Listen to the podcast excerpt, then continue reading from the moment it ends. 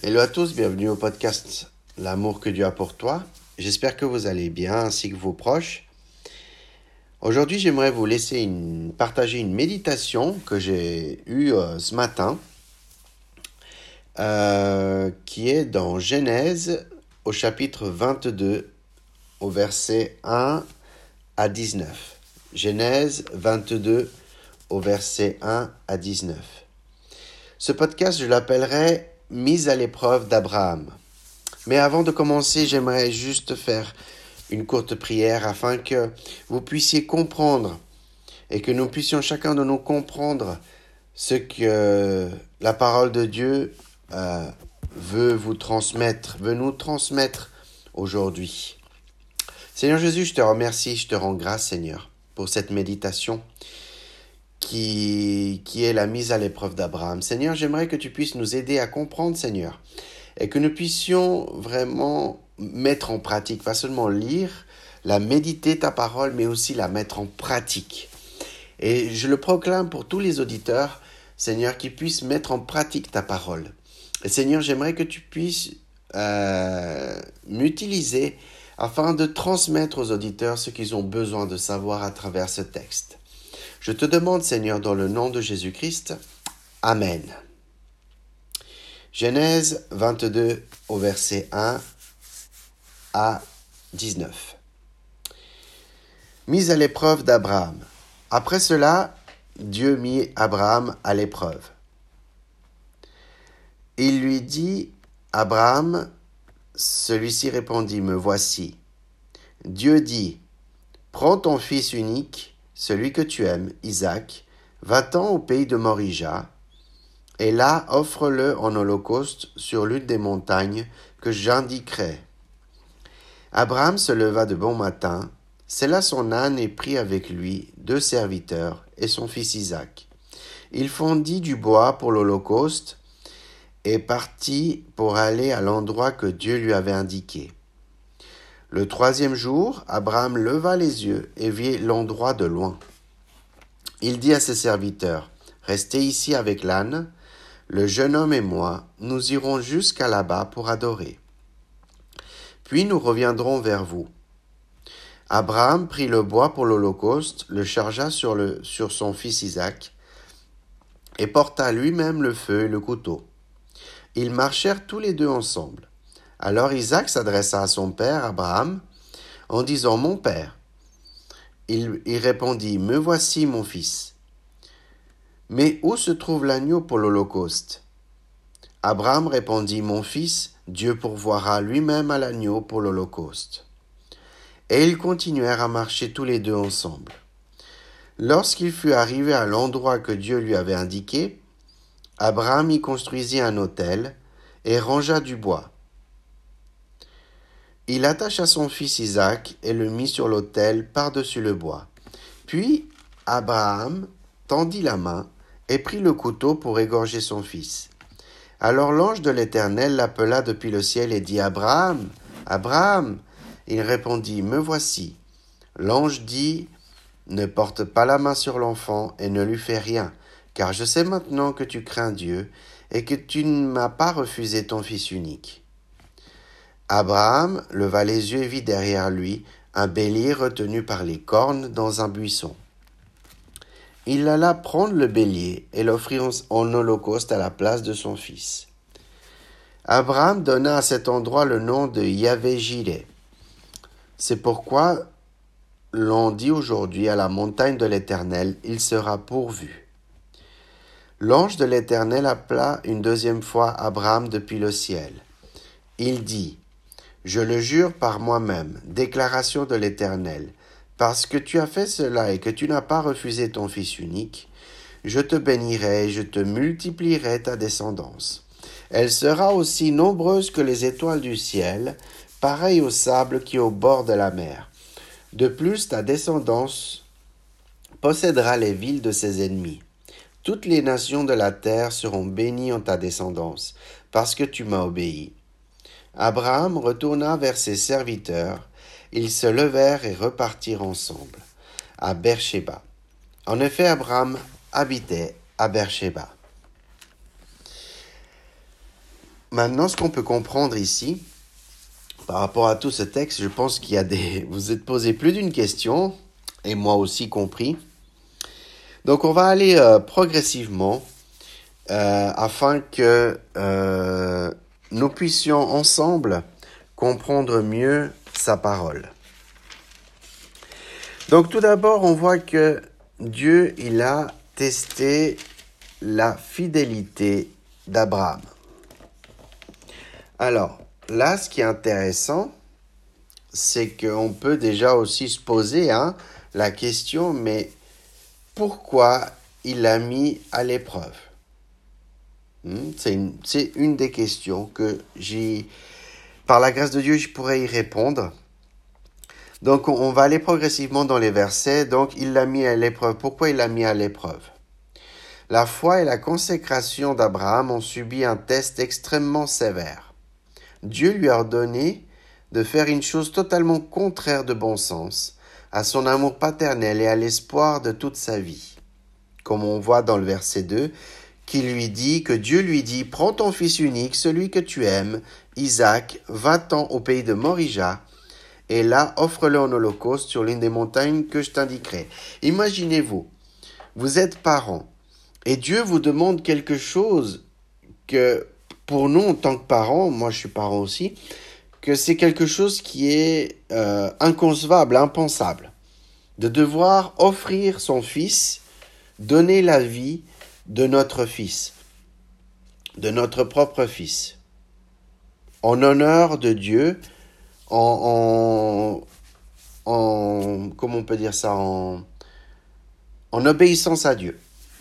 Donc imaginez-vous l'état d'Abraham quand il a appris ça, que ça venait de Dieu, qui lui dit, ce que tu aimes, vraiment, ton fils Isaac, tu vas le sacrifier pour moi, pour, euh, pour ma gloire, pour moi. Donc imaginez-vous l'état dont Abraham devait être. Ensuite, euh, ce qu'il faut comprendre, c'est que donc il, a obéi. Comment je sais qu'Abraham il a obéi? Parce qu'on voit dans le verset 3 qui dit Abraham se leva de bon matin. Il scella son âne et prit avec lui deux serviteurs et son fils Isaac. C'est-à-dire que il a obéi, même si c'était inconcevable comme, comme euh, nous, euh, si, si, Dieu nous, nous demanderait une chose comme ça, pour nous en tant que parents, c'est quelque chose d'inconcevable. Donc il a quand même, malgré cette, euh, cette situation, il a quand même obéi. Donc ça, c'est une petite mise en pratique euh, pour, chaque, pour, pour, euh, pour moi, et je vous partage pour vous aussi, c'est que même si des fois Dieu nous, nous, nous demande de faire des choses et pour nous c'est c'est dire mais c'est pourquoi il me demande ça? C'est pas possible. C'est c'est c'est voilà, Dieu il va pas demander euh, des choses sur le de faire le mal et tout ça, mais des fois Dieu, comme il, il nous connaît et il connaît notre futur, il sait tout. Dieu il est omniscient, omniprésent, et du coup il sait toutes choses, il connaît notre futur. Et du coup, comme il est Dieu, des fois il nous demande de faire des choses que nous ne comprenons pas le sens. Et on n'arrive pas à comprendre pourquoi. Et un jour, on va le savoir, mais en attendant, on est un peu comme ça, on dit, mais, mais pourquoi il me demande de, de faire telle chose ou d'arrêter telle chose Et pourquoi? Donc, euh, peut-être, il nous demande d'arrêter des choses qu'on aime. Euh, par exemple, euh, pour moi, euh, dans un cas pratique par rapport à ça, rapidement, euh, c'est un témoignage personnel, c'est qu'en fait, moi, j'étais quelqu'un qui était DJ, euh, quand j'étais dans le monde. Et puis du coup, c'était ma passion. C'est quelque chose qui j'aimais beaucoup. Hein. C'est quelque chose que vraiment c'était une passion. J'aimais beaucoup faire ça. Et, et, euh, et, je me rappelle avec mon épouse, quand j'ai commencé à parler, enfin à découvrir le Seigneur à travers mon épouse, euh, elle m'a dit, mais un jour tu verras que tu, tu devras arrêter tu verras qu'à un moment donné, ça peut plus correspondre par rapport à, par rapport à une vie avec Dieu. Et j'ai dit, mais non, écoute, c'est pas possible.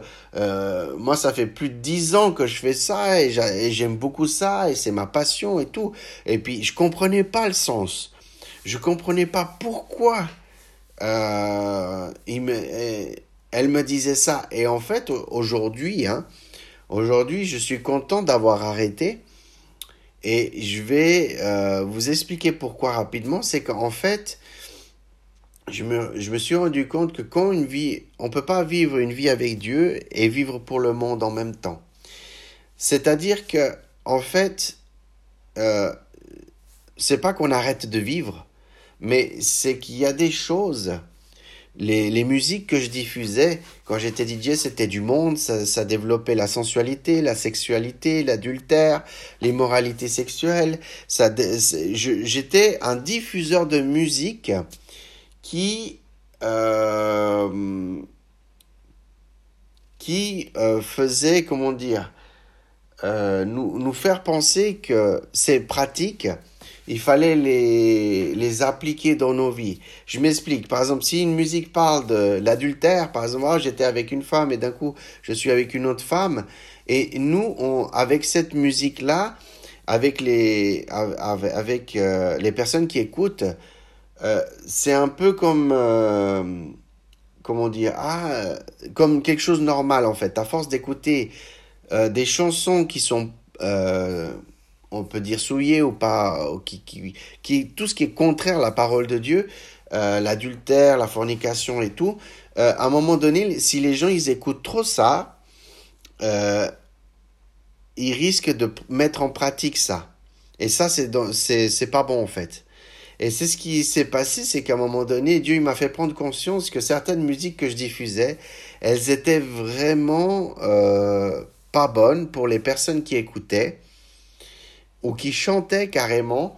Et puis du coup, euh, c'était pas bon parce qu'à un moment donné, ce qui est le mal est bien et ce qui est bien est le mal. Vous voyez ce que je veux dire? Et à un moment donné, ça crée la confusion. Et les gens, le fait d'entendre de beaucoup de musique avec, par exemple, l'adultère, à un moment donné, le fait que la personne en pratique est l'adultère est quelque chose de normal parce que ces musiques-là incitent les gens euh, dans l'adultère. Et ça, c'est juste, euh, voilà. Donc à un moment donné, c'est normal qu'aujourd'hui, et je remercie Seigneur parce qu'aujourd'hui, je, lui rends grâce parce que c'est vraiment quelque chose euh, qui, qui m'a fait comprendre que je devais arrêter ça parce que je ne peux pas servir Dieu et servir le monde en même temps. Et nous, en tant que chrétiens, on ne peut pas servir Dieu la journée et après servir le monde la nuit. Et c'est pour ça que je pouvais plus euh, faire la musique. Je pouvais plus. Donc c'était un bref témoignage que vraiment c'est plus possible, c'est pas possible de servir Dieu et le monde en même temps. Comme, comme il y a un verset biblique qui dit qu'on peut pas servir Dieu et l'argent en même temps, c'est pas possible. Donc c'est ça que je voulais vous, vous dire. C'est vrai que euh, j'ai extendu, étendu euh, ce que je devais parler, mais c'est important que vous compreniez. Et du coup, il a obéi, même si c'était quelque chose, une folie euh, pour, pour Abraham, dire mais c'est pas possible. Euh, ce qui me demande Dieu, c'est pas possible. Et comme moi, je disais, c'est pas possible. Moi, je vais pas arrêter la musique. Ça fait 17 ans que je faisais ça, je vais pas arrêter. Et du coup, euh, c'est intéressant parce qu'on voit qu'il a quand même obéi.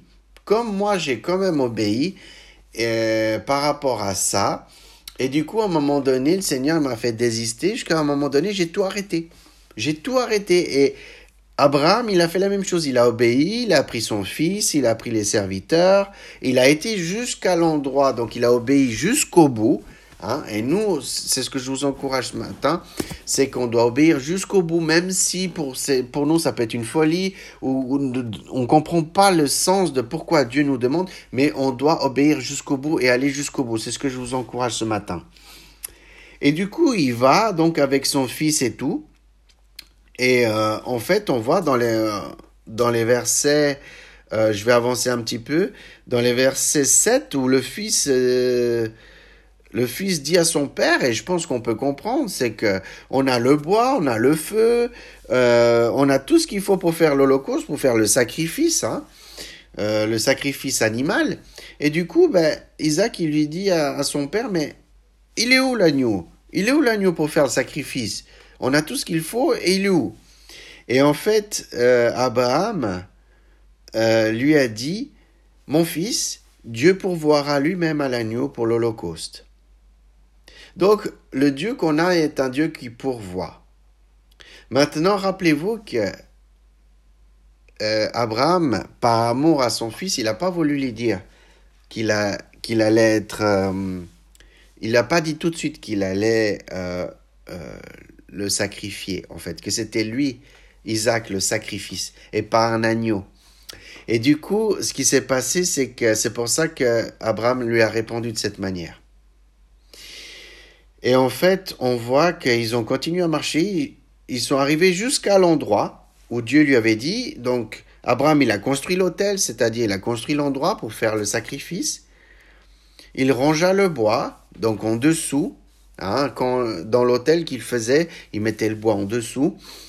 Et en fait, là, on voit euh, dans le verset 9, il attacha son fils Isaac et le mit sur l'autel par-dessus le bois. Donc le bois, il était en dessous et par-dessus. Alors, ce verset 9, il est intéressant parce qu'on voit que, que Abraham, même en sachant qu'il devait donner la vie de son fils, il a été jusqu'au bout euh, des choses.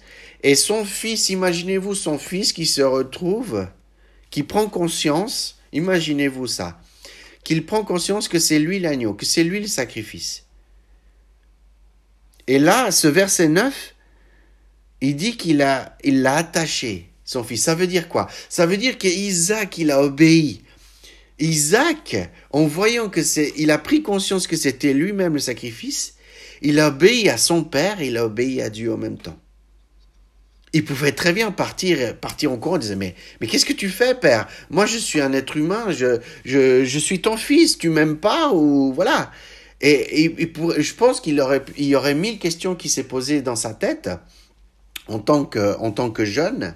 Il aurait pu se poser, il dit mais père, c'est pas moi, il faut qu'on trouve un agneau. C'est pour ça que avant dans les versets, il lui a dit mais il est où l'agneau pour sacrifier? Donc du coup, ce qui se passe, c'est que il a pris conscience que c'était lui. Et Isaac, son propre fils, il a obéi à son père il a obéi à Dieu. Et ça, c'est important de dire que même s'il devait donner sa vie, il dit, OK, je vais donner ma vie, je vais obéir à mon père. Si mon père m'attache, si mon père me met là dans un hôtel et que je dois mourir, alors je vais obéir mon père. Mais en même temps, il obéit à Dieu. Et ça, c'est incroyable. J'ose pas imaginer Isaac comme il devait penser à ce moment-là. Il a dit, il doit se dire, mais je, comprends pas tout, mais je vais obéir à mon père. Mon père, il m'attache, il doit, il, il, il, va me tuer. Je vois qu'il va me tuer, qu'il n'y a pas d'agneau et tout. Je vais, j'obéis jusqu'au bout.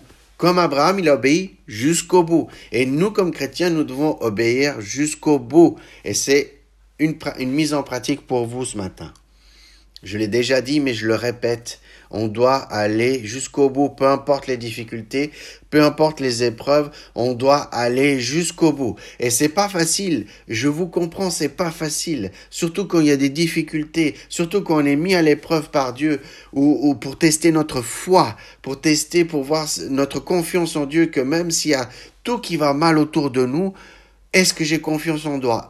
Est-ce que j'ai confiance et foi en Dieu? Est-ce que je me focalise sur Dieu? C'est pas facile. Pour moi non plus. C'est pas évident. Des fois, on est un peu dans le doute. Des fois, on dit, mais pourquoi ça m'arrive tout ça?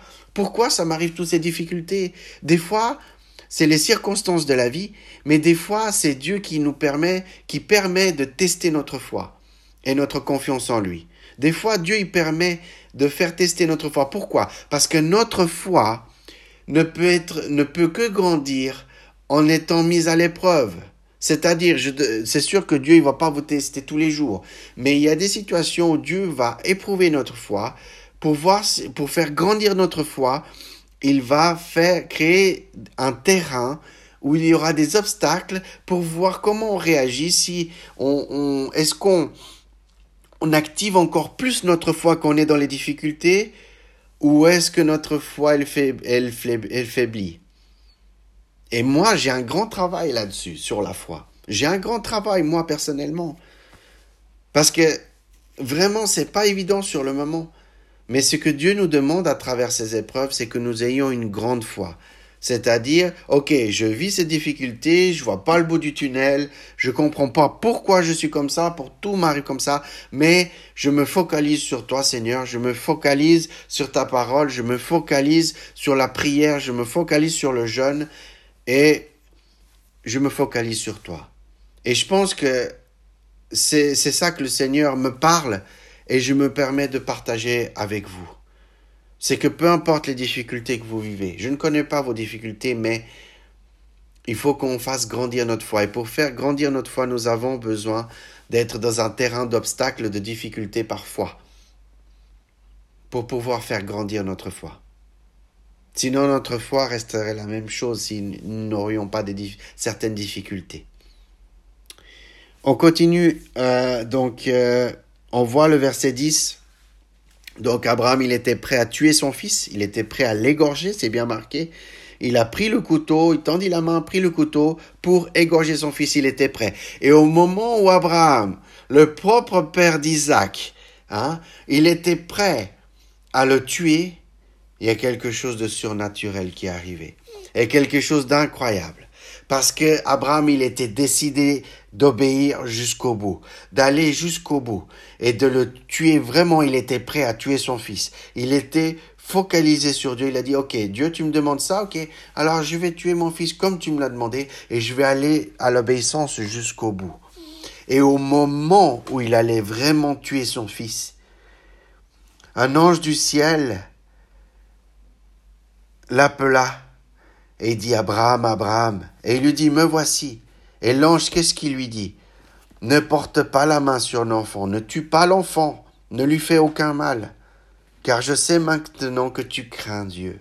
Oh, vous voyez ce que l'ange de, Dieu a parlé?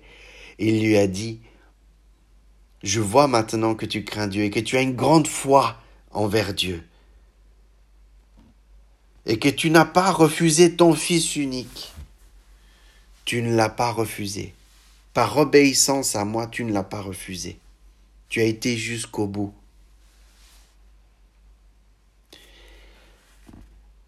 Et qu'est-ce qui s'est passé?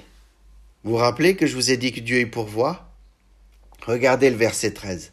Abraham leva les yeux et vit derrière lui un bélier retenu par les cornes dans un buisson. Dieu, il pourvoit. Isaac n'était pas à sacrifier mais, mais le bélier était pour sacrifier et Dieu a pourvu. Même dans nos difficultés, Dieu y pourvoit. Rappelez-vous de ça ce matin aussi.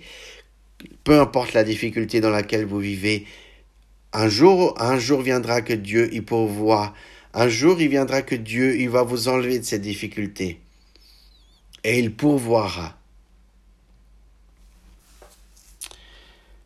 C'est pour ça que cet endroit été appelé Yahvé Gilet qui veut dire littéralement l'Éternel pourvoit où il voit. Et là, on voit que dans le verset 15, l'ange l'appelle de nouveau et il lui dit, je le jure par moi-même, déclaration de l'Éternel, parce que tu as fait cela et que tu n'as pas refusé ton Fils unique. Ça fait la deuxième fois que l'ange a parlé, tu n'as pas refusé ton Fils unique. Ça veut dire quoi? Tu as obéi complètement à Dieu. Et maintenant, qu'est-ce qu'il y a? Il y a la promesse de l'obéissance, c'est-à-dire il y a la récompense de l'obéissance. Je te bénirai, je te multiplierai ta descendance. Et ça, c'est une promesse que Dieu, il a appliquée dans la vie d'Abraham par obéissance, parce qu'il a été jusqu'au bout, obéissant jusqu'au bout. Et il lui a fait toute une promesse de toutes les nations de la terre qu'on peut voir dans les autres versets. Donc après, ils se levèrent et ils repartirent. Donc, il faut comprendre aussi une chose. Ce verset-là représente Dieu et Jésus, Dieu le Père et Jésus-Christ. Dieu, il a envoyé son Fils à la croix. Dieu, il a envoyé Jésus à la croix par amour pour nous. Et ce qu'il a fait, c'est que comme Isaac, il avait le bois, il avait le couteau, il avait le feu, il a porté le bois sur lui, Isaac. Et Isaac, comme il a porté le bois, c'est comme Jésus quand il était euh, avant d'être crucifié, il a porté la croix sur lui. Et c'est la même chose, Isaac, il a porté le bois sur lui. Et c'est la même chose, c'est que Dieu, il nous aime tellement qu'il a donné son Fils unique. Et aujourd'hui, si vous n'avez pas accepté le Seigneur, si vous n'avez pas euh, vraiment, vous n'avez, c'est la première fois que vous écoutez ce podcast, j'aimerais vraiment faire une prière, une prière pour vous. Mais d'abord, il faut que vous compreniez le plan du salut. Si c'est la première fois que vous écoutez ce podcast, alors je vous encourage vraiment à écouter le plan du salut. Et pour tous ceux qui ont déjà accepté le Seigneur, partagez ce podcast, partagez-le partout dans tous les réseaux sociaux, partout où vous pouvez, partagez-le s'il vous plaît. Le plan du salut, le salut est le pardon des péchés, de nos fautes, grâce au don du Fils de Dieu, Jésus-Christ, qui a payé le prix pour les péchés du monde. Il est possible d'avoir l'assurance de vos péchés sont pardonnés et que vous êtes prêts à aller au ciel en suivant les étapes que je vais vous dire en trois points. Le premier point, vous devez admettre devant Dieu que vous êtes pécheur. Car dans Romains 3.23, il est écrit car tous sont péchés et sont privés de la gloire de Dieu. Le deuxième point, vous devez croire que Jésus-Christ est le sauveur du monde.